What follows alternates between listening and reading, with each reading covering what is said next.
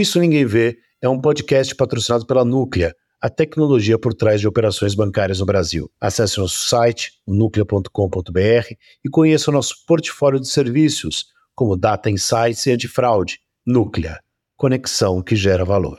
Sejam bem-vindos, bom dia, boa tarde, boa noite mais uma vez. É um prazer encontrá-lo. Cláudio Zaidan, como vai? Fala, Dan Stubach, como é que você tá? Tudo em ordem? Tudo bem, as pessoas não podem ver, mas como, só para dar um boletim, eu sempre falo da planta que o Zaidan tem na casa dele, bateu no teto agora, hein? Ah, sim. Isso aqui já, já virou uma planta amazônica, né? Com raízes profundas e tal. Mas o. Você falou, as pessoas não podem ver, isso ninguém vê, mas ouve, muita gente ouve. E quem está ouvindo pode compartilhar os episódios, ouvir os anteriores, que estão disponíveis em todas as plataformas de áudio. E também, claro, ir lá no, no Instagram, no Isso Ninguém Vê, e dar sua opinião, sugerir algum entrevistado, falar de qual conversa você gostou mais.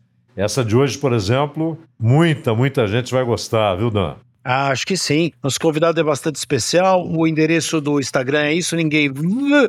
Sem E. Isso ninguém. É, termina no V mesmo, sim. Já tá virando um motor de Ferrari, né? É, isso aí. Ninguém e é isso daí. Você nos acessa, comenta, sugere, pergunta, é, enfim, questiona, ah, sugere convidados, assuntos. Isso vai ser, hoje o assunto vai ser um pouquinho diferente do que a gente tem feito, mas bem legal, bem bacana. É o Marcelo Bechara que estará conosco. Marcelo Bechara, tá certo, né, Marcela? Sim, Marcela, tá certo. Já de tudo. Marcelo, obrigado. O Marcelo fez SPM como eu, um lugar onde eu fiz história. É, quiseram dar meu nome ao teatro lá, mas eu preferi que deixasse Felipe Kotler. E fez também comunicação social pela Faculdade Casper Libero. Tem passagens pela Confederação Brasileira de Tênis. O que, que são passagens pela Confederação Brasileira de Tênis? Olha, primeiro, é, bom dia, boa tarde, boa noite, Dê, Cláudio. Marcelo, tudo é, bem? Um grande prazer, uma honra ser convidado aqui por vocês, ser entrevistado. Fiquei muito feliz. E, cara, passagens é, é, muito bom, né? Porque quando a gente tem que escrever uma mini bio, aí você vai pesquisando, aí todo mundo tem passagens por não sei onde, tem passagens por aqui e ali. Mas eu, na confederação eu trabalhei lá uns aninhos né, brasileira de tênis. É, e aí, na, como forma de resumir ali na mini bio, a gente põe passagens, né? Mas Você é da geração. É, isso é o quê? Depois do Google, imagina. É, já. 2010, 2011. Ali no auge de Tomás Belucci. O que, que você fazia lá, Marcelo? Eu era assessor de imprensa, e mesmo depois que eu saí de lá, eu ainda continuei trabalhando com alguns torneios de tênis. Acho que tênis é uma das minhas grandes paixões, entre inúmeras paixões. Agora tem um garoto que, que ganhou aí o juvenil, né? Pode dar um caldo bom, né? Esse garoto é bom, né? É, o, o, João Fonseca, né? Ele é o novo Guga do momento, né? a gente fica criando rótulos, novo Gugas, novo Gugas, e aí acho que cria uma pressão desnecessária até, né? Pra quem, quem. Porque o Guga é um só, né? É muito fora da curva. Né? Então... É fenômeno, né? Como Marister Bueno. Exato. Fenômeno. Não tem como ficar comparando. Acho que, que a gente tem que ter mais Joãos Fonsecas, mais Tomás Belucci, aí depois qual... um ou outro ali pode se destacar. Qual era o seu trabalho lá, Marcelo? Ali a gente era assessoria de imprensa da confederação como um todo, né? A gente fazia toda a comunicação para a imprensa da confederação e dos torneios também que tinham na época, né? Ali ainda tinha alguns, vários torneios juvenis, Banana Ball, né? Ainda também tinha alguns challenges na época. É, ali também tinha parceria com a Coque Tavares na época, então fazia alguns. O Federer Tour que teve, né? Que vieram vários tenistas grandes, o Brasil Open. A gente quase matou o Federer, né? Aqui. Ah, ali foi. Ali um calor ali, foi uma loucura ali. Foi gente na escada, gente em todos os lugares. Acho que ele nunca viu tanto assédio na vida dele. Olhe. Ah, Dan, vocês trouxeram o Marcelo para falar de tênis? Também, calma, não também. fique nervoso, não fique nervosa. Ele também participou da Copa do Mundo 2014, Olimpíadas do Rio de 2016. Também em assessoria de imprensa, Marcelo? Não, uh, aí já tinha partido para a parte de publicidade, né? Ali eu já estava mais vinculado a um pouco do que eu faço hoje. Né? Foi já tinha ficado esperto. Né? É, já estava vendo ali né, já, principalmente na Olimpíadas, eu já trabalhava, eu era o responsável da, da Gillette, não sei se a gente pode falar marcas aqui. Ó, oh, já falou. Já falei. É... Eu fiz comercial pra Gillette, então tá valendo. Então tá tudo em casa. Tem camisa, hein? Olha só, Nossa. que velhos tempos. Eu fiz, eu, eu fiz umas 80 flexões antes de começar a gravar, para ver se melhorava alguma coisa. A única coisa que aconteceu é que o meu braço ficou doendo. Mas valeu o esforço, pelo menos. Sabe por que é. isso? Porque quem foi? O Humberto Martins, eu acho. É, Dan, antes de gravar, dá uma bombada na flexão, quando filmar você vai estar mais forte, parecer mais forte. é, pra quem é forte, funciona. Mas, perdão, Marcelo, aí você ficava fazendo gilete. É, e ali na, eu era responsável por negociar as ações de marketing com os atletas brasileiros, os medalhistas olímpicos. Né? Então, o cara ganhava uma medalha olímpica no Rio, eu era o responsável por entrar em contato e apresentar a proposta de Gillette, o que ele tinha que fazer, o que ele não tinha que fazer né? Acho que foi uma experiência muito boa, desde né, lidar com atletas de, com já uma bagagem de experiência, de know-how, assim, de, de business, né, de saber exatamente, assim, já tinha o manager, já tinha o empresário para negociar com atletas olímpicos, mesmo que não tem nenhuma visibilidade, a gente chega ali na Olimpíadas e ganha uma medalha, ninguém sabe, ninguém, ele não tem nem assessor, não tem nada, e aí como que a gente entra em contato com esse cara, o que, que a gente explica, o que ele tem que fazer, é, acho que ali foi, acho que o desafio foi, o aprendizado foi muito legal de conhecer esses dois universos, né? Pô, um atleta, sei lá, do vôlei, que ali, né, que está sempre muito em evidência, ou até do futebol mesmo, né? Porque tinha alguns atletas ali da, que já estavam em Vasco, né? O Neymar já era patrocinado na época por Gillette, mas é, e com atletas, por exemplo, o Thiago Braz, né? Que ninguém sabia, ninguém tinha ouvido falar, e foi lá e passou o sarrafo e ganhou um ouro ali, espetacular. Extraordinário. Extraordinário. O próprio Isaquias Queiroz, né? Então, assim, eu tinha que montar, assim, os prognósticos de medalha, né? De que, ó, hoje a gente pode ganhar possíveis medalhas, mas era impossível, né? É a primeira medalha que a gente ganhou foi do Thiago Vu, do tiro ao alvo. Acho que foi um prata por mais que você lê assim o histórico do cara, ninguém acompanha tiro ao alvo, assim, é muito difícil, não tem nem onde ser transmitido, né? Então ali eu ganhei bastante um know-how do que eu meio que comecei a fazer na sequência, mas com o esporte eletrônico, né? Acho que ali foi um pouco que me abriu portas para um caminho, uma coisa que eu não fazia tanto, não tinha ideia, mas assim, apesar de ter lidado com alguns atletas já, né, desde a época de confederação, fiz alguns freelas com assessoria de futebol, então a gente vai sabendo lidar um pouquinho né, com... Você trabalhou na ESPN Brasil? É, trabalhei também. na ESPN Brasil, aí era na época de, de jornalismo, um repórter do site. Você né? trabalhou na época do Trajano. Isso. Eu tava saindo Trajano entrando no Palomino, né? É, eu trabalhava à noite e assim, era meu grande sonho, assim, eu achava que eu ia entrar na ESPN e ia ficar para sempre lá, né? Precisava dessa experiência com redação. Mas a hora que eu entrei, falei, ah, acho que não é isso que eu quero, né? E aí fui, fui procurando aí caminhos. Eu tinha, eu tinha certeza que eu gostava já mais de assessoria, mais dessa parte do outro lado do balcão. E aí fui trilhando um pouco desse caminho, voltei a trabalhar com alguns torneios de tênis, né? Aí fui pegando alguns freelas, até voltei para publicidade e acabei caindo nessa, nessa parte de lidar de novo com atletas, que aí era um pouco já mais parecido, assim, não era tão imprensa, né? Era mais voltado para o marketing. E aí acabou tocando minha vida e eu fui cair no esporte eletrônico, né? Então, conta para as pessoas, porque esse na verdade é o motivo principal da tua vinda, né? O que é que você faz hoje? Quer dizer, onde que, que desagou essa tua essa tua experiência para o que você faz hoje, que é? Hoje, eu tenho até dificuldade de explicar. Hoje eu sou um assessor, um manager, um agente de youtubers de games. Né? A gente fala youtubers, mas hoje em dia eles são criadores de conteúdo, eles estão em live streaming nas outras redes, né? Então em todas as plataformas possíveis existentes hoje em dia, né? Acho que começou logo depois das Olimpíadas do Rio, né? Eu trabalhava numa agência, eles viam que eu gostava de, de games, né? E eles viam que o mercado estava crescendo e falaram assim: olha, a gente quer entrar nisso, você entende.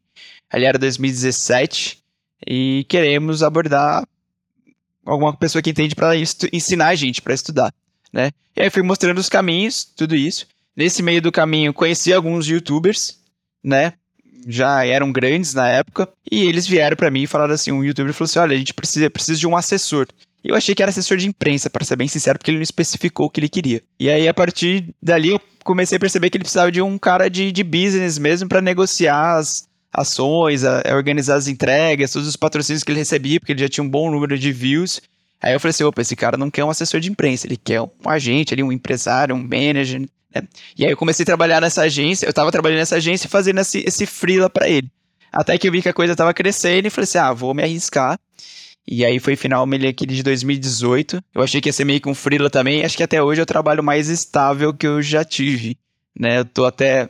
Já são cinco anos aí praticamente. E hoje eu, eu agencio cerca de uns 10, 12 youtubers, assim. É, eu falo youtuber para resumir, mas tem o que eu falei. Tem o pessoal focado em live streaming, tem o pessoal mais focado em Instagram, mas tudo alguma coisa converte para games, né?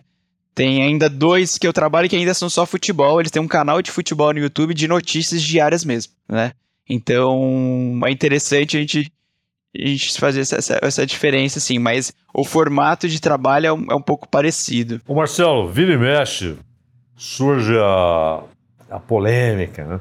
Inclusive este ano, quando a Ana Moser ainda era ministra, a, a história de como conceituar o esporte eletrônico. Né? É, é esporte, é entretenimento, isso ganha até uma relevância prática, porque, por exemplo, recursos que vão, Bolsa Atleta, etc., isso deve alcançar os esportes eletrônicos. A Ana Moser achava, ou acha que não, não é? que é uma coisa distinta, não é exatamente um esporte, é mais entretenimento. Como é que você vê essa, essa discussão? Como é que você conceitua?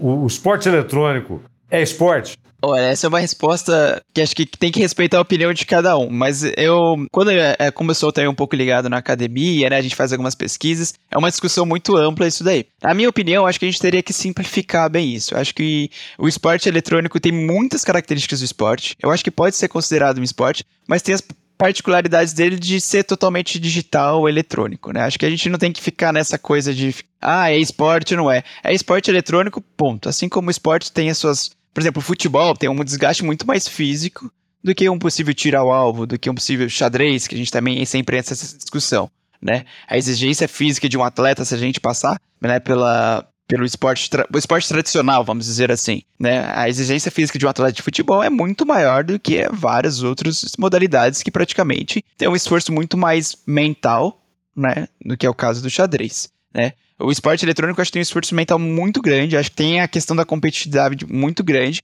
mas tem as características dele também que a, a parte física não é o mais importante, embora, cara, você, ele, ao, ao longo dos últimos anos, os atletas de esportes eletrônicos entenderam que ah, se eu me manter saudável, se eu fazer uma praticar uma academia, alguma coisa, meu rendimento, minha a saúde mental vai estar melhor para me desempenhar naquele melhor momento, né? Então, mas quando surgiu essa discussão, é, é, é, o que eu acho também, assim, um pouco o, o, o, gamer, né, ele quer ser tudo. Ele quer ser esporte, ele quer ser entretenimento, ele quer ser atleta profissional, mas aí quando a gente vai classificar isso sobre um, um guarda-chuva é, federal, né, que seja de um âmbito de governo, aí você vai ter essas discussões mesmo. Porque assim, ele quer ser considerado esporte, mas ah, tudo bem, então vai ter que entrar ter uma confederação que rege para ter um Bolsa Família, lei de incentivo, isso aqui. Aí eles vão falar: não, mas isso aí eu não quero né? Então, o próprio gamer se contradiz nesse, nesse, quando a gente entra nessas discussões, né? Ele quer ser considerado um atleta profissional, assim como um atleta de futebol. Mas quando a gente vai entrar em incentivos federais, incentivos do que precisa, aí eles também não querem, né? Então, eu acho que vai continuar num, lim, num, num certo limbo. Hoje, acho que alguma coisa que já também se assemelha bastante ao esporte tradicional é que vários atletas de esporte eletrônico têm contratos já redigidos pela Lei Pelé né? Acho que isso já, alguns contratos de emprego já são feitos pela Lei Pelé, isso aí já se, já se assemelha bastante, né? Mas, assim, é uma discussão que, para mim, não tem fim, né? Não tem certo e errado. Então, por isso que eu tenho que tratar, assim, é esporte eletrônico e pronto, com as suas características de computador. Mas, desculpa, contrato com quem? Porque a, ah, sim. É porque o jogador tem contrato com o clube, né? O, o, gamer tem contrato com quem para ter essa semelhança com a Lei Pelé? No, com o clube também. No mundo dos gamers, a gente fala em organizações, a gente não usa a palavra clube. Mas se assemelha como um clube. Né? Assim como o São Paulo tem basquete, né? tem tênis, enfim, o futebol, né? futebol feminino, o esporte eletrônico, o atleta também tem. Assim, ele é um representante de uma modalidade de FIFA, né? que é futebol virtual né? Ele tem contrato com essa equipe na Lei Pelé. Bom, queria te avisar que eu sou craque no FIFA. Ainda ganho do meu filho que tem 11 anos. Ganhar de uma criança de 11 anos é sinal de um talento. É, é, talent, é talentoso. É, então, é talentoso. Obrigado. eu queria aproveitar para te dizer isso, você está desperdiçando um talento nessa relação recém-adquirida entre nós. é, o que eu queria contar para vocês, compartilhar com vocês, é o seguinte: outro dia eu estava fazendo uma filmagem no estúdio, é, bairro de São Paulo, que é a Vila Leopoldina, que é um bairro característico de muitos galpões. E num desses galpões, a gente estava filmando embaixo, e ele me falou, começou a me mostrar, eu, eu gosto muito de estrutura, de filmagem, como me mostrou, mostrar todo equipamento de filmagem, né, Cláudio?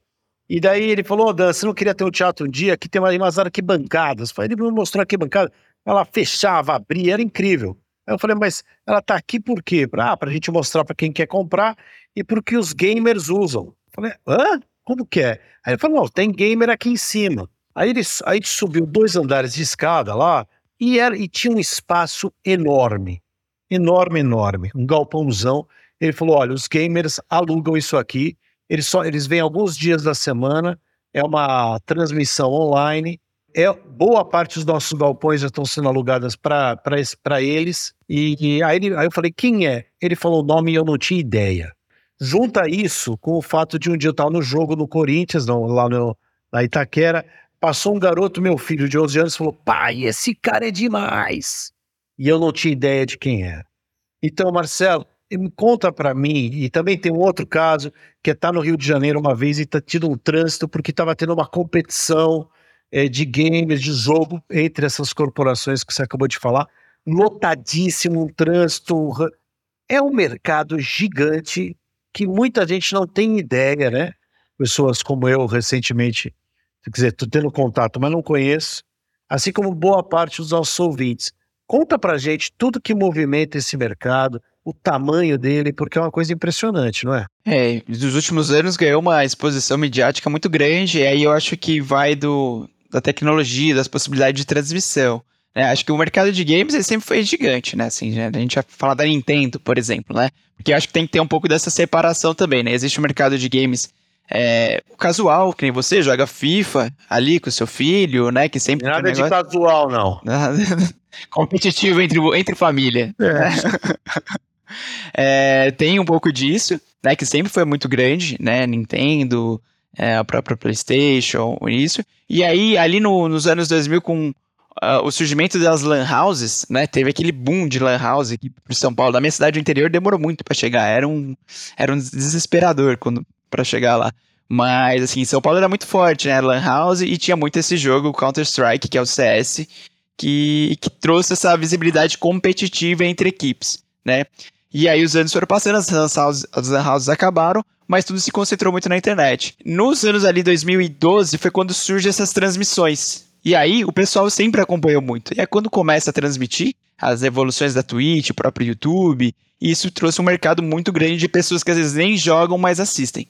Né? Então, um mercado que já era gigante se triplicou. Hoje, se eu não me engano, assim, a indústria de games, ela fatura, é uma das indústrias que mais fatura, fatura mais do que a do cinema. Por exemplo, eu não vou ter os dados certos aqui de cabeça, mas isso é certeza. Então, os eventos são cada vez maiores, né? Provavelmente esse evento que você falou do Rio, se foi ano passado, era um mundial de, de Counter-Strike. E assim, os ingressos esgotaram questões de segundos. É, as premiações são milionárias, cada vez maior. E é um negócio que surgiu assim. Desperta atenção, porque nunca passou na TV quase. Ah, hoje ainda tem algumas transmissões já em alguns canais. Passa na ESPN de vez em quando. Então, né? já tá. Mas assim, a audiência sempre maior foi na internet. Né? Então é um negócio que surgiu, cresceu na internet, com o público de internet, com as transmissões voltadas para quem tá na internet. Na TV tentou em algumas transmissões, mas assim, é, o grande público mesmo tá na internet. E aí pegou essas transmissões de competições. Pegou quem já jogava e quem não jogava e só gostava de assistir. Então por isso que o mercado ficou gigantesco. Né? Ele abraçou como um todo, é igual futebol, né? Tem a pessoa, a pessoa que gosta, que joga, e tem a pessoa que não, que não joga, mas que adora assistir, que não perde o jogo. E aí também são várias modalidades, né? Assim como hoje em dia os games também, assim como tem futebol, basquete, tênis, nos games tem vários jogos, né? Tem Counter-Strike, tem o League of Legends, né? Tem o Free Fire, né? Que veio um grande boom aí nos últimos anos aqui, principalmente no Brasil, e despertou a atenção de todo mundo. E aí você atrai patrocinadores, né? Assim, a partir do momento em que uma marca não tradicional ali do, do universo digital, né? Uma marca, sabe? Era muito comum essas marcas de fones, né? De placas de vídeos, Hoje em dia não, hoje você tem todas as marcas assim já patrocinando esses eventos. Agora, Marcelo, é um troço mundial, um fenômeno mundial, um interesse crescente, que você e o Dan testemunharam agora, quer dizer, eventos lotados, né? trânsito parado, uma criança como o filho do Dan reconhecendo um expoente lá do, do, dos jogos eletrônicos e tal. E, e, é claro, já tem gente, muita gente vivendo disso. Né? O cara é um profissional mesmo, pelos patrocínios, etc. Agora, até por ser algo mundial, por atrair patrocinadores, por ter tanto público, já há, há pouco você fazia uma analogia com o futebol, já há no, no esporte eletrônico e nos games, já há o Neymar, o Cristiano Ronaldo, o Messi, ou o Michael Jordan, ou Nadal, Djokovic, quer dizer, o cara que não é que ele vive daquilo, ele, ele vira bilionário fazendo aquilo. Né? Você acredita que esse mercado vai atingir esse ponto de você ter fortunas sendo feitas por aqueles que se destacam? Ah, já atingiu.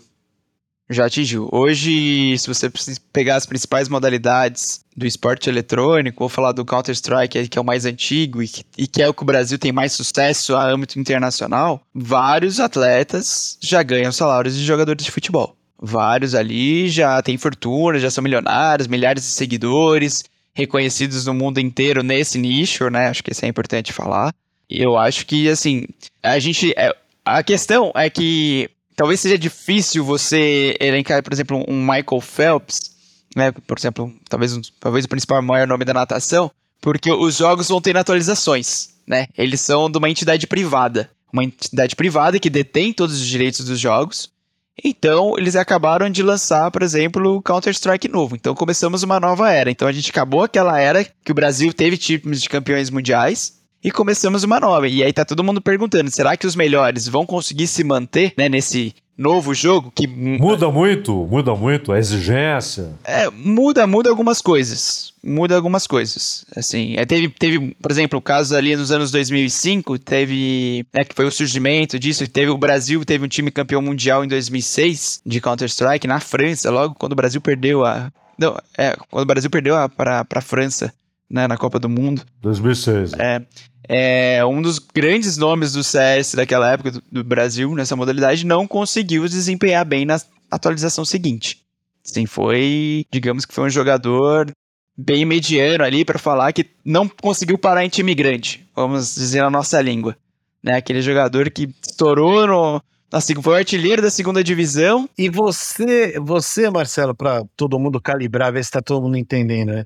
Você hoje representa esses caras. Hoje, na verdade, assim, já um pouco. Eu tive essa experiência também pelo competitivo, trabalhei em organizações, mas eu, eu, eu hoje eu sou mais focado em youtubers de entretenimento de games no YouTube, né? A gente não, eles não jogam profissional. Tem um que eu trabalho que joga FIFA profissionalmente, mas meus principais clientes, e isso eu fui aprendendo ao longo do caminho, que o mercado que talvez seja mais estável financeiramente é, por exemplo, o seu filho daqui vai no YouTube assistir ele, dicas de ele FIFA. Assiste os caras, com certeza. Eu nem sei quem são, mas ele assiste. Entendeu? Ele deve ir no YouTube assistir as séries de FIFA. Com certeza. Esses aí são, assim, é, os mais rentáveis financeiramente e com estabilidade. Porque você não depende. É igual um time de futebol. Você não depende de, de chegar numa semifinal. Você não depende do resultado. Mas isso também foi ao longo do meu, da minha trajetória profissional. Eu fui aprendendo e fui entendendo. Porque eu sou uma pessoa muito competitiva. Eu gosto muito de competição. Então, meu grande desejo foi estar ali em equipe, participando.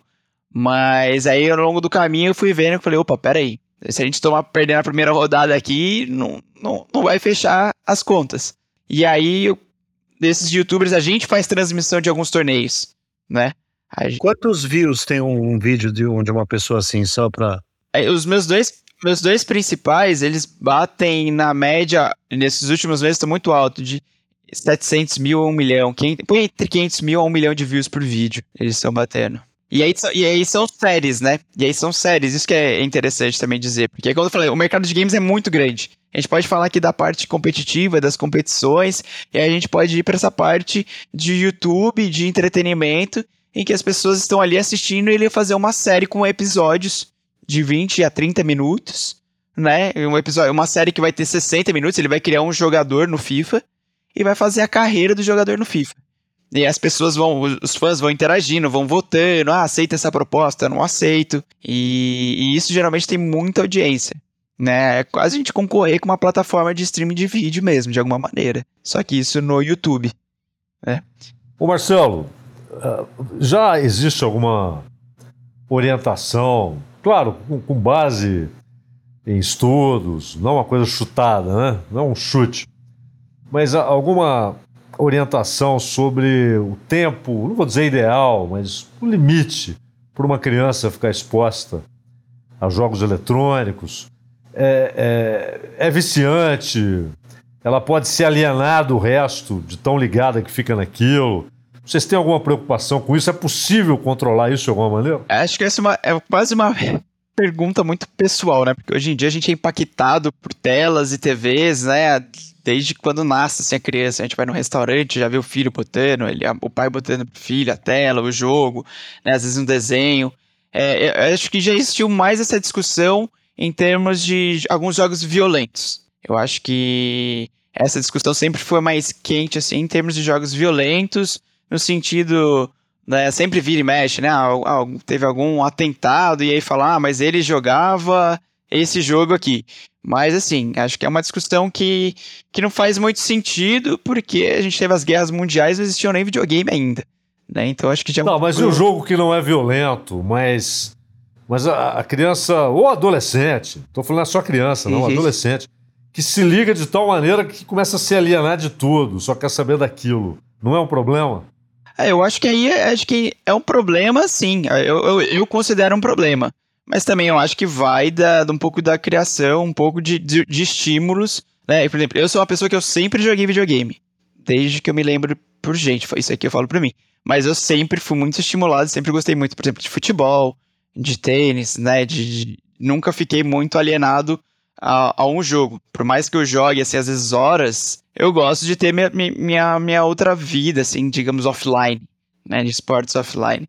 Mas, assim, é...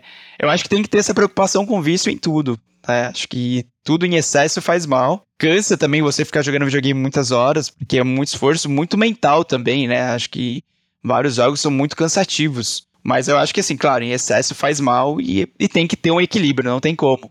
Marcelo, é, de um tempo para cá, alguns anos atrás, começou a. A cripto chegou aos jogos, né? Quer dizer, já tinha toda. O, dava para se entender. Muita gente entendeu a questão de criptomoeda através dos jogos, né? Teve especialmente uma moeda que foi a XS, que estourou uma época. E foi onde muita gente. Porque passou a entender. Porque aí você entende o seguinte: aquele joguinho. Tem um joguinho lá. Você pode comprar e ele é movido a uma moeda em, a Bechara. E aí, com duas Becharas eu compro um carro, com três Becharas eu compro um helicóptero, com quatro Becharas eu compro um avião, sei lá. Para ter essas Becharas eu posso ganhar no jogo ou eu posso comprar entrando com o meu dinheiro. Então eu entro com o meu dinheiro lá, nesse banco eu faço a troca. Isso era uma coisa que sempre tinha. O que, o que mudou foi o caminho contrário.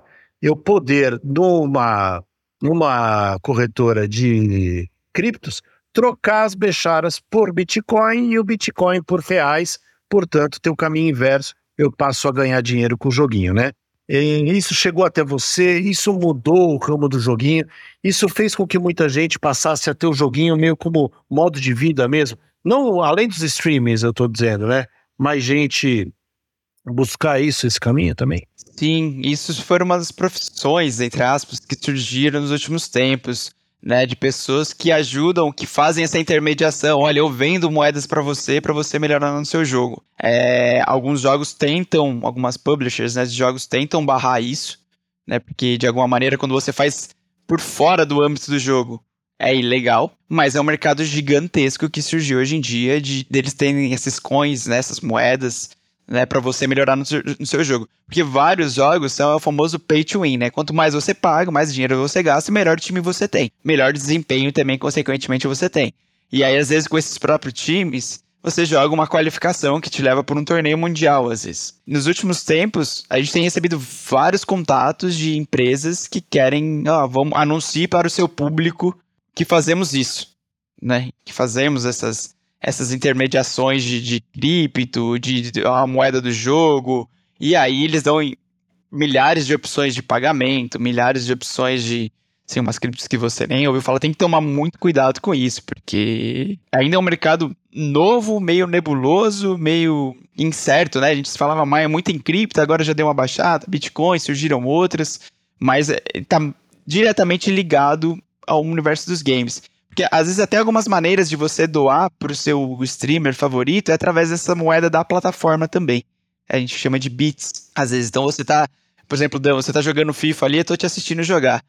Aí eu quero te doar um dinheiro, mas eu não tenho real. Eu vou lá e compro, assim, na, na meu saldo, esses bits e te dou, você vai lá e troca pelo dólar, pelo real, né? Então, tá diretamente ligado. Dentro, dentro do jogo, tanto quanto nas plataformas de transmissão.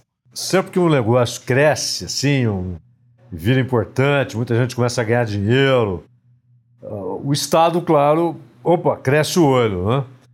Uh, ele, quer, ele quer ter a parte dele, o quinhão dele, em toda e qualquer atividade econômica. E uma que vai se tornando relevante. Como é que tem sido isso?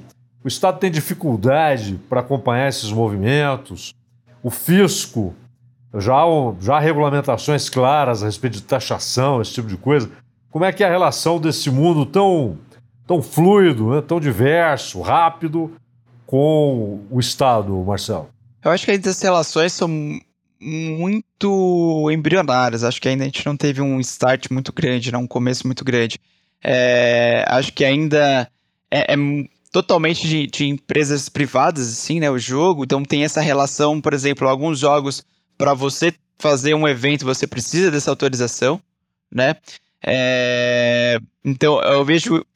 Eu, eu, assim, acho que vejo dois caminhos, né? Eu acho que o Estado precisaria criar uma relação, uma confederação, de fato, para ter um acesso um pouco maior. Como eu falei, são várias entidades privadas que detêm um tipo de jogo.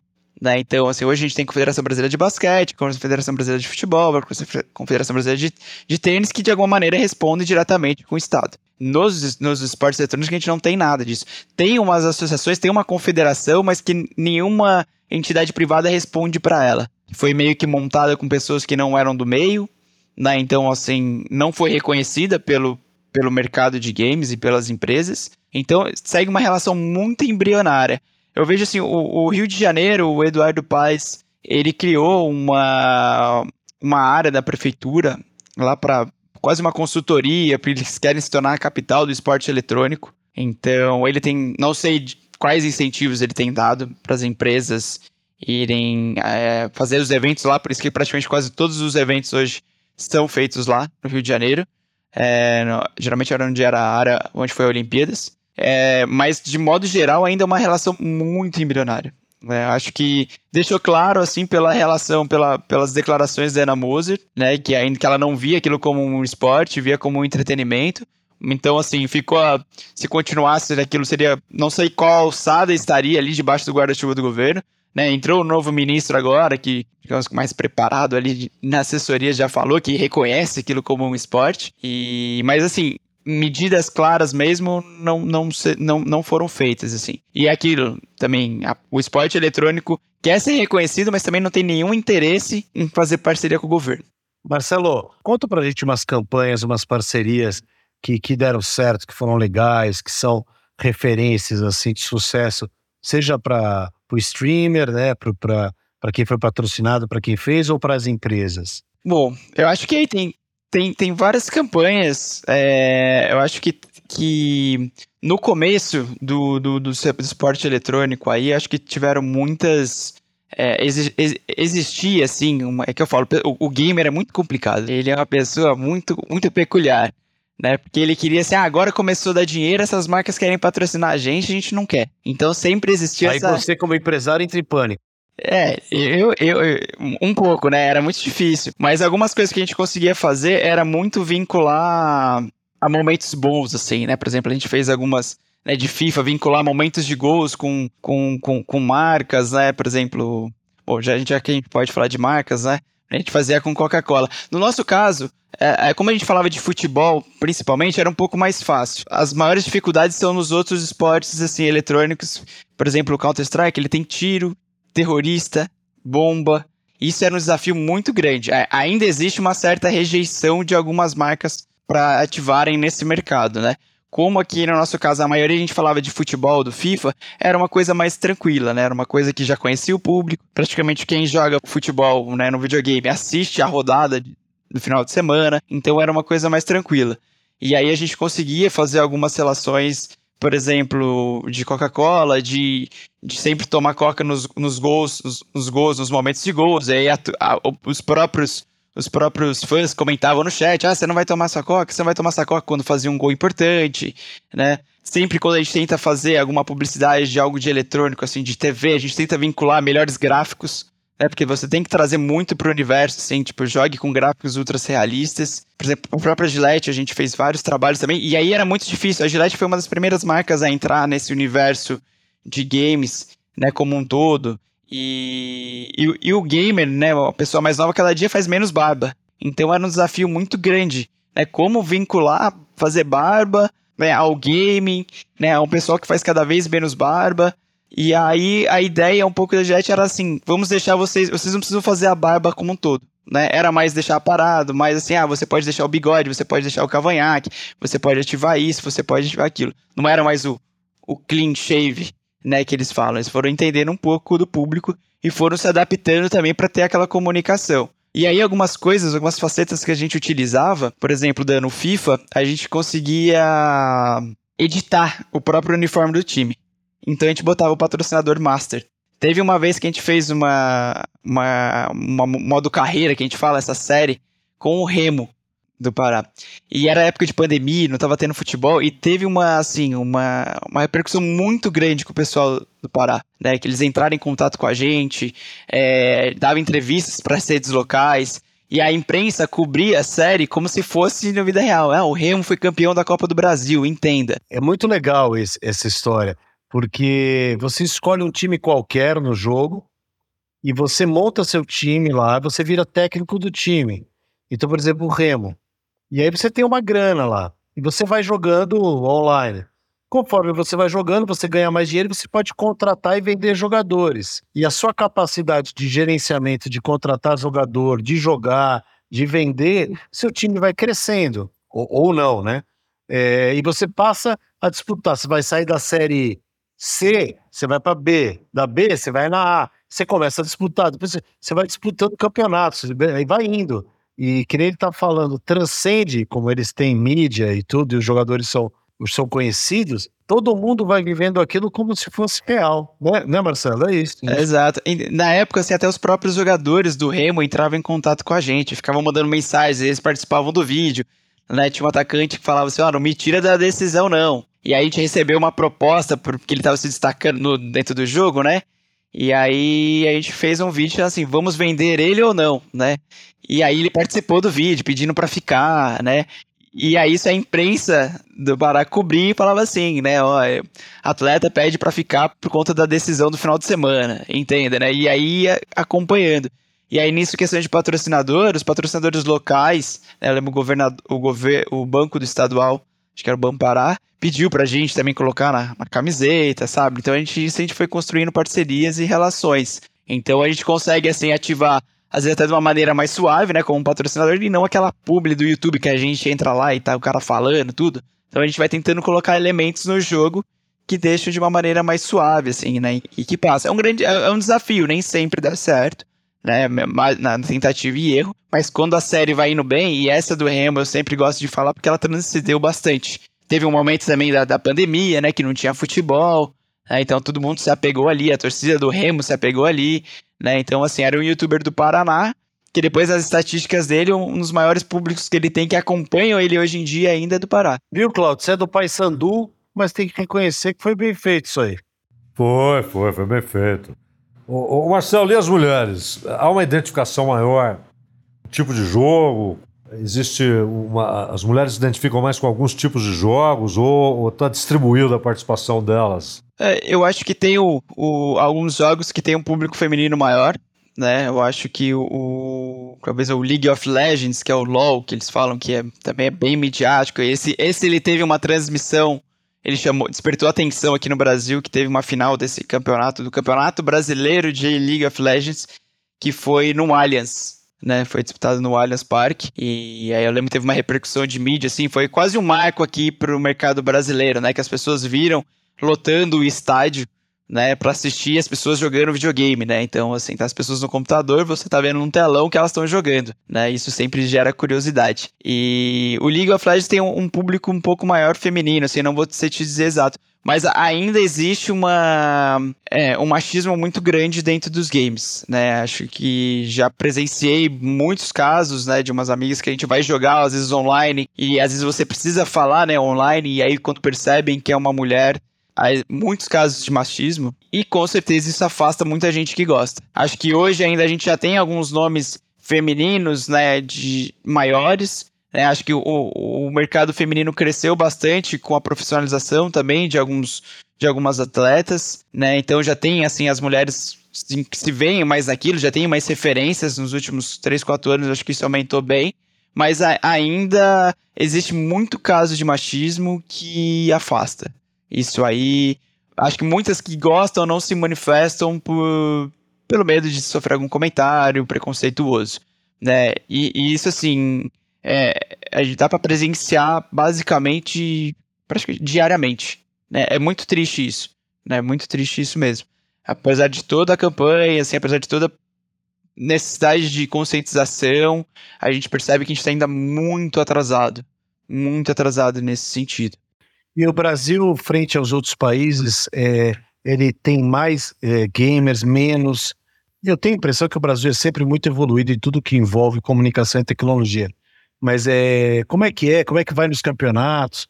É, quais, quais são os melhores países do mundo? Onde que isso está melhor, onde está pior?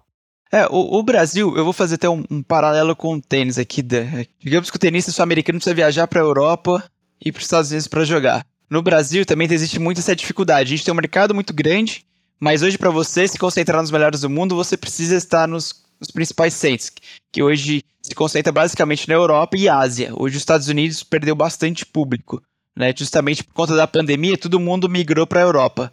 O Brasil, em algumas modalidades, como Counter-Strike, sempre foi referência.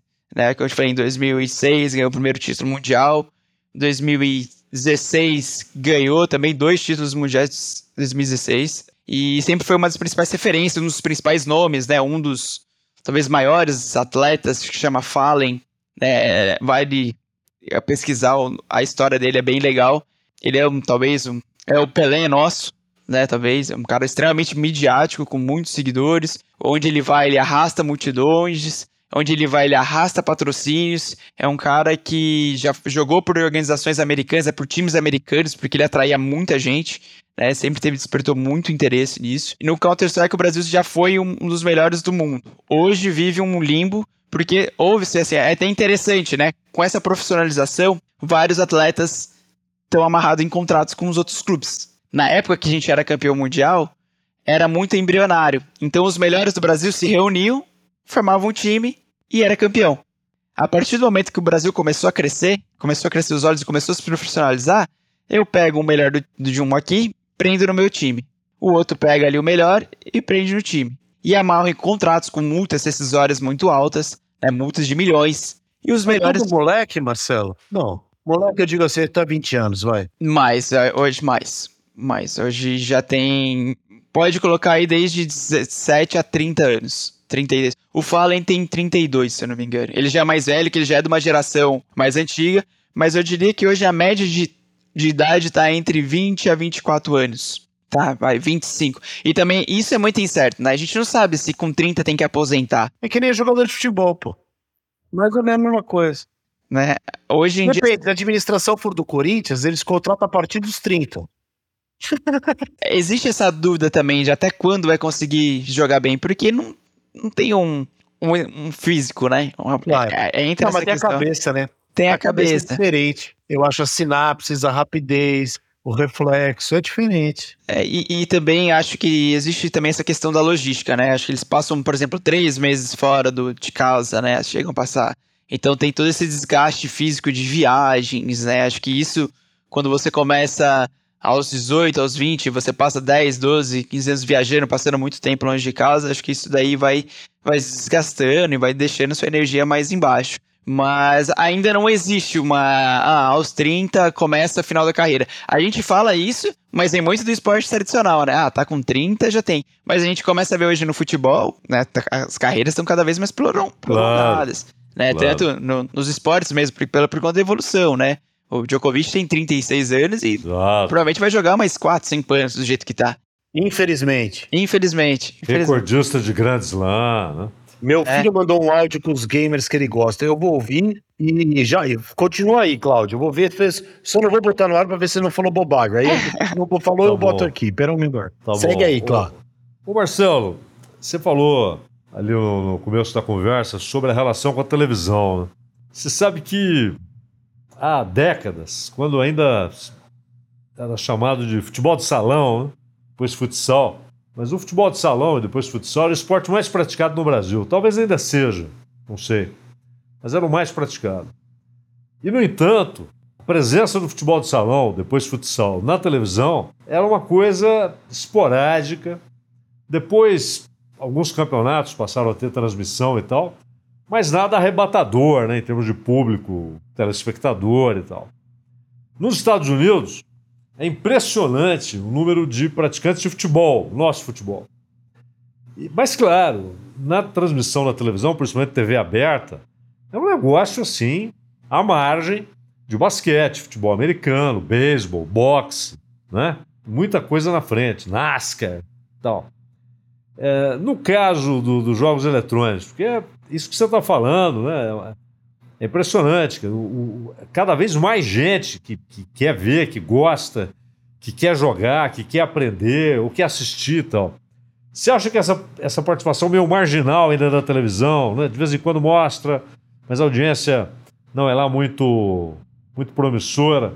Isso vai mudar ou a relação entre os gamers e a televisão, inclusive o público de, do gamer, continuará sendo uma coisa assim esporádica, episódica com a televisão? Olha, Claudio, eu acho que vai continuar sendo esporádica. Eu acho que nos últimos anos já teve umas tentativas maiores da transmissão da TV se aproximar, tá? Mas eu acho que ficou muito claro que o público gamer, e aí acho que aí é, até pelos formatos de transmissão, se adaptou muito mais à internet. Porque quando a gente assiste uma live streaming na internet, a gente consegue comentar, a gente consegue participar as pessoas, o, o, o a pessoa que está transmitindo está lendo o seu comentário ali, né, que está passando.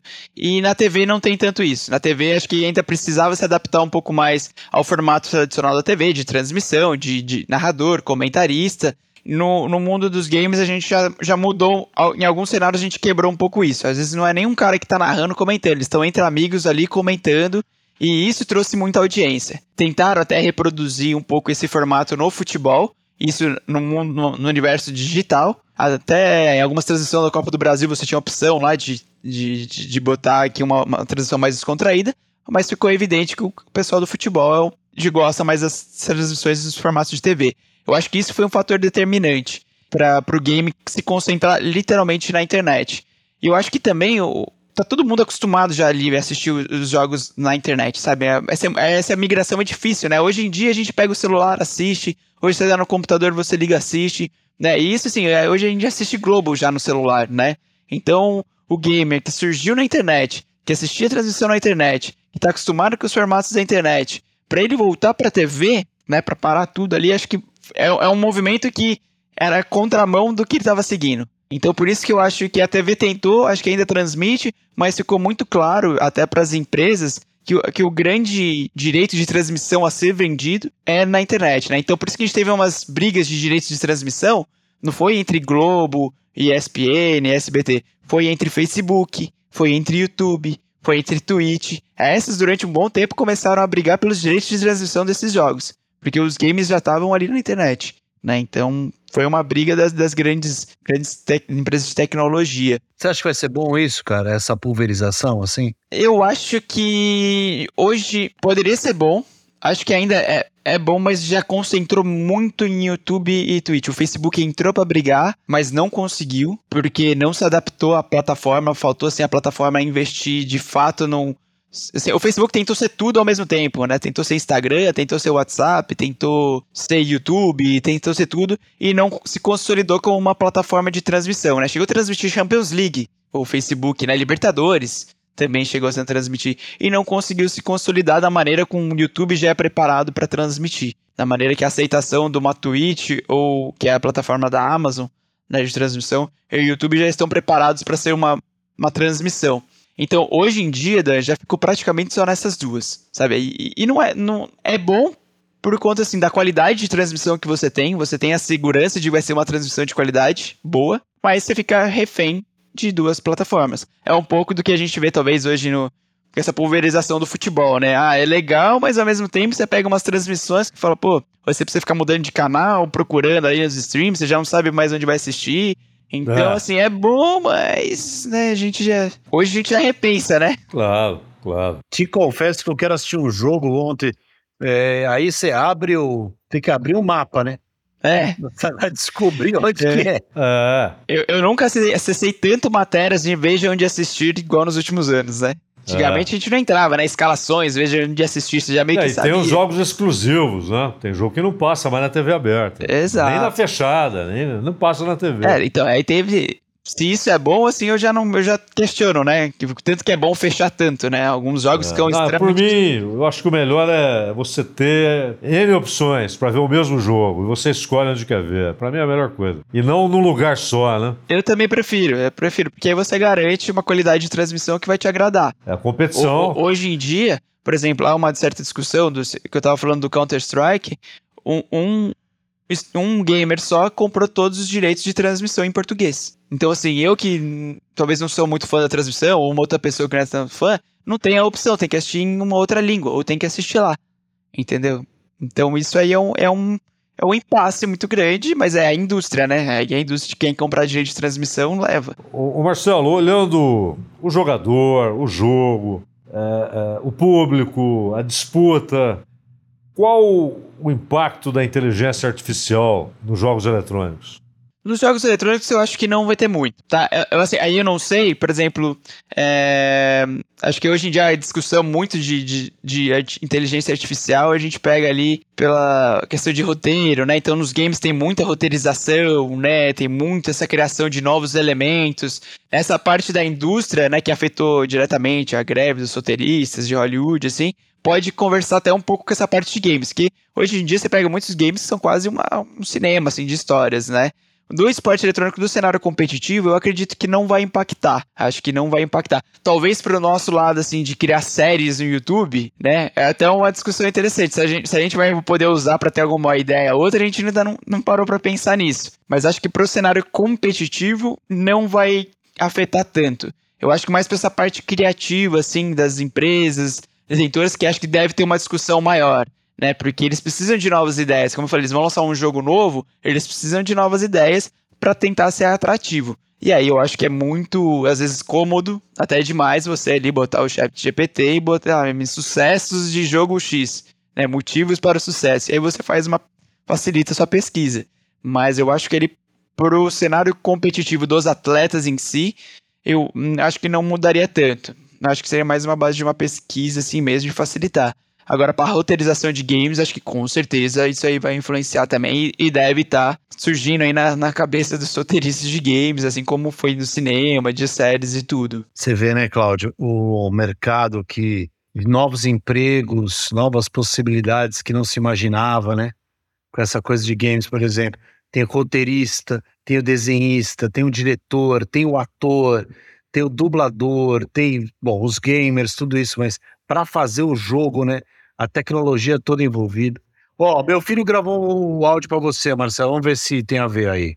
Ah, pessoal, então, eu acompanho o Dedeco, o Biput e o Lucas Cordeiro. O Biput é o Pedro Silveira. Eu adoro bastante eles e também acompanho o Tony. Ó, oh, o Dedeco é meu cliente, o Lucas Ai. Cordeiro é meu cliente. Ih, tá, tá falando com eles agora. Olha aí que coincidência. Dedeco flamenguista, Lucas Cordeiro vascaíno. Mas Fala pra eles gravarem um vídeo, um, um alô pro Davi, que ele vai pirar, então. Vou, vou falar, vou falar. Os dois, e, e, os dois são muito disso, são de FIFA, de história de futebol, né? De, Coincidência, cara, que legal. De criação. Né, o Lucas e o Dedeco também são, tão, são grandes amigos hoje em dia. O Lucas foi meu segundo, assim, cliente. O primeiro foi o MuPro, né? Que também é desse ramo. Acho que com certeza ele deve conhecer o MuPro. E o Lucas, assim, é um cara muito legal, muito bacana que posta quase 50 vídeos por mês. Acho que ele, ele é talvez o canal de FIFA do YouTube, talvez não, é ele ou o Mu.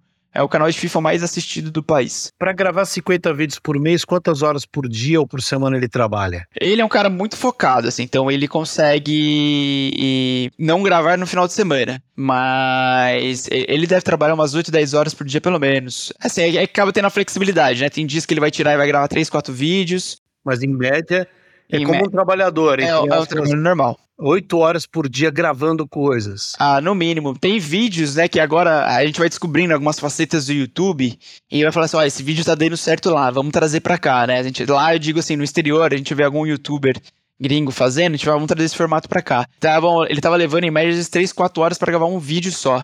É, e aí, esses dias ele mandou mensagem, cara, você vai acreditar, meu computador travou, perdi tudo. Mas, assim, em média, pelo menos isso. Porque. É, grava é... que nem a gente grava não que nem a gente grava novela e filme, claro que é diferente, mas grava um pouco, tem que corrigir, tem alguém que, que dirige, que ajuda. Como que é essa só? Eu fiquei curioso rapidinho, se você puder contar coisa da equipe da gravação. É, é legal, que é uma vida muito solitária nossa. é porque o Lucas mora no Canadá, o Dedeco no Rio de Janeiro. Então, assim, eu aqui em São Paulo.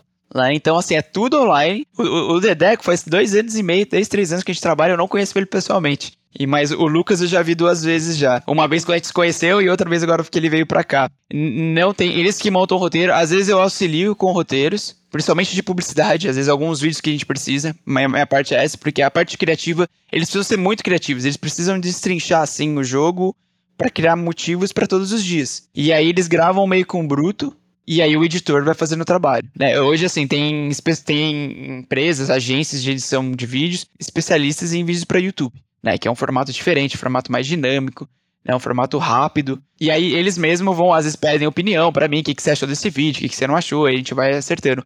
Às vezes é, por exemplo, alguns formatos de publicidade mesmo, a gente vê na TV e tenta reproduzir no YouTube, né? Um formato mais. É, sabe, na TV quando tá a, a, imagem diminui e aparece, né, todo um, um layover, assim, da publicidade, mas continua passando o jogo. A gente, às vezes, tem feito isso. Mas mas não tem, assim, um, um digamos, um produtor, né? Eles são produtores deles mesmos, eles, eles não editam, no, muitos começam editando. Aí, conforme vai começando a ganhar dinheiro, aí você vai para um, uma empresa de, de edição. E aí a gente tem, até falando de novas profissões, um especialista para fazer as, as, figurinhas, né? A thumb que a gente fala do YouTube, né? A capa. E a capa ali é muito importante. A capa, o título do vídeo, a capa. Hoje a gente tem um, um designer que ele só faz isso. Ele atende vários clientes do YouTube e ele é especialista em fazer. A gente fala, ó, faz uma capa assim, assim, assado. E ele é especialista nisso. Mas assim, é uma vida solitária, né? Que ele, você vai ser, você vai se ajustando, você vai se ajustando. E é difícil isso, né? Porque a maioria começa novo nisso, às vezes, entendeu? E é engraçado porque muitos, assim, pessoalmente também são muito tímidos, acho que talvez igual, às vezes no teatro, você pode ter encontrado no cinema, mas a hora que liga a câmera, fala, ah, grava um stories aí de publicidade. Nossa, aí começa a falar um monte. E existe o contrário também. Gente muito extrovertida, quando vai gravar, é muito chato. claro. claro. Bom, você que está ouvindo Isso Ninguém Vê, você pode compartilhar os episódios, ouvir os anteriores, que estão disponíveis em todas as plataformas de áudio. E claro, lá no Instagram, o Isso Ninguém Vê, você manda lá a sua ideia, sugere alguém, diz o que você achou dessa ou daquela entrevista. E principalmente agora essa conversa, essa prosa com Marcelo Bechara, que, que trouxe aqui um, esse mundo fantástico, né? em expansão, né? Ah, constante expansão, cara. Um mundo muito novo, né? Um mundo cheio de. Eu falei, tem muita coisa para falar, né? A gente acha que é só a parte competitiva, mas aí entra nos games, aí entra no YouTube, entra nos youtubers que o filho do Dan acompanha, e vai seguindo e vai indo, né? Então acho que tem muita é um universo muito grande, muito grande mesmo, né? É, é como se a gente estivesse apresentando. Imagina apresentar o esporte pra uma pessoa que chegou no mundo agora. Fala, tem futebol, tem basquete, né? Claro. Tem. A pessoa ia ficar maluca. É, alguém, alguém já chamou de admirável mundo novo, né? Falando uhum. nisso, dicas. Posso para as dicas, Claudio? Você tem mais alguma Claro, dica? claro. Vamos lá. Dicas, então. Dicas é o bloco final que a gente faz aqui, Marcelo. Só dentro da sua área ou fora dela, dicas que você, de coisas que você acha que é bacana de compartilhar com quem está nos ouvindo. Tem algo que te ocorre já? Pô, eu pensei aqui em dicas, né? eu fiquei pensando, falei, nossa, tanta, tem tanta coisa, mas eu falei, ah, como a gente falou praticamente de, de games, assim, acho que a quem quiser interagir um pouco mais, no Netflix tem umas uma série que chama Explicando, que são vários episódios curtos, de 15 minutos, explicando um universo. E tem um que explica bem de games, assim, sabe? É, dá um panorama geral também, né? Sobre a origem das competições, tipo, principais torneios, personalidades, curiosidades. Acho que isso é, é bem. dá um panorama geral e rápido. E tem um documentário também no YouTube, chama. que aí é sobre bem a parte do Brasil, né? Brasil campeão mundial, os principais nomes, né? Que chama NVIDIA Experience. Né, que aí fala do Fallen, que é o que eu falei que pode ser o nosso Pelé, que é o grande nome assim, do esporte é, eletrônico brasileiro. Então acho que dá ajuda para quem precisa, para quem quer entender um pouquinho mais. Esses dois são bem curtos, então dá para assistir rápido, fácil. Tá, um tá no YouTube, o do NVIDIA Experience no YouTube, o outro esse, esse, chama Explicando, tem várias temporadas. E esse da parte de games tá, se não me engano, é o oitavo episódio da primeira temporada. Aí tá no Netflix. Bom, em homenagem aos tempos do Marcelo na, na CBT, é o seguinte, rapaz. Eu, eu acho até que em algum momento da história eu já trouxe essa dica aqui, mas não interessa, trago de novo. Como diz nosso amigo Milton Neves, né? Da, a audiência rotativa, né? então é o seguinte, é a biografia do Agassi, cara. É espetacular. É espetacular. É, quem, quem não leu, olha, procure ler.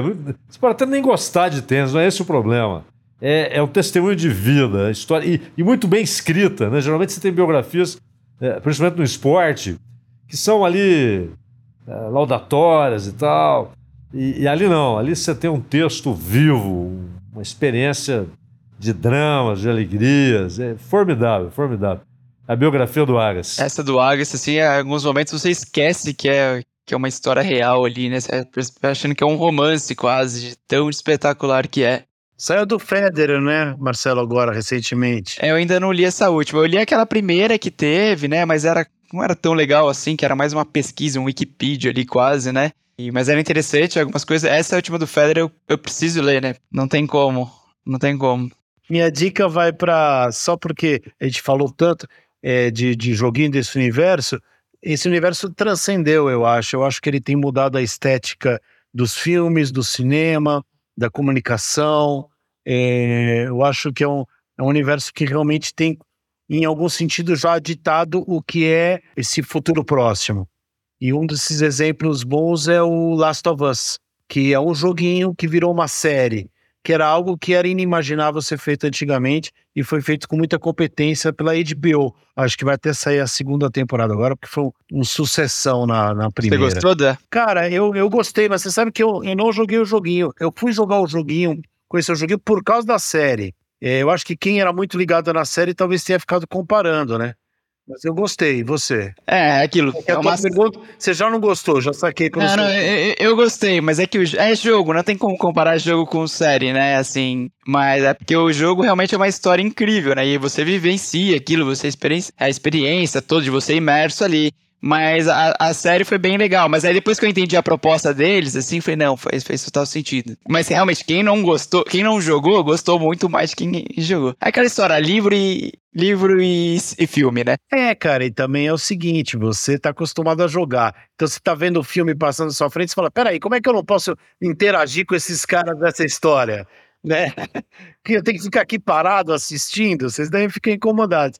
E a outra que naturalmente o joguinho ele pode ser mais criativo, né, o game, porque a possibilidade gráfica ela é muito maior, eu acho. Mas vale como série, para mim valeu, pelo menos. Não, valeu, gostei. valeu. É muito boa mesmo. Gente, muitíssimo obrigado. A gente conversou com o Marcelo Bechara, daria papo para mais um tempão, hein, Cláudio?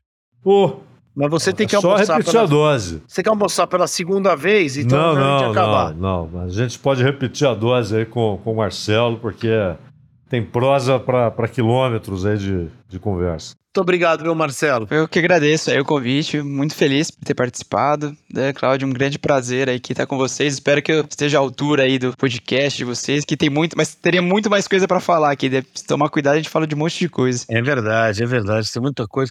Meu filho tá mandando mais cara aqui que ele acompanha, o Simulando. Agora ele, agora ele se animou, tá mandando um monte de áudio aqui. Obrigado, Marcelo. Até a próxima. Valeu, a Parabéns obrigado, pelo trabalho obrigado. e seus empresariados também aí. Obrigado, obrigado. Valeu. Valeu demais. Obrigado pela companhia, ouvinte. Esperamos por você na próxima segunda-feira com um episódio inédito às 18 horas. Núclea é a nossa patrocinadora. Conheça a Núclea no núclea.com.br.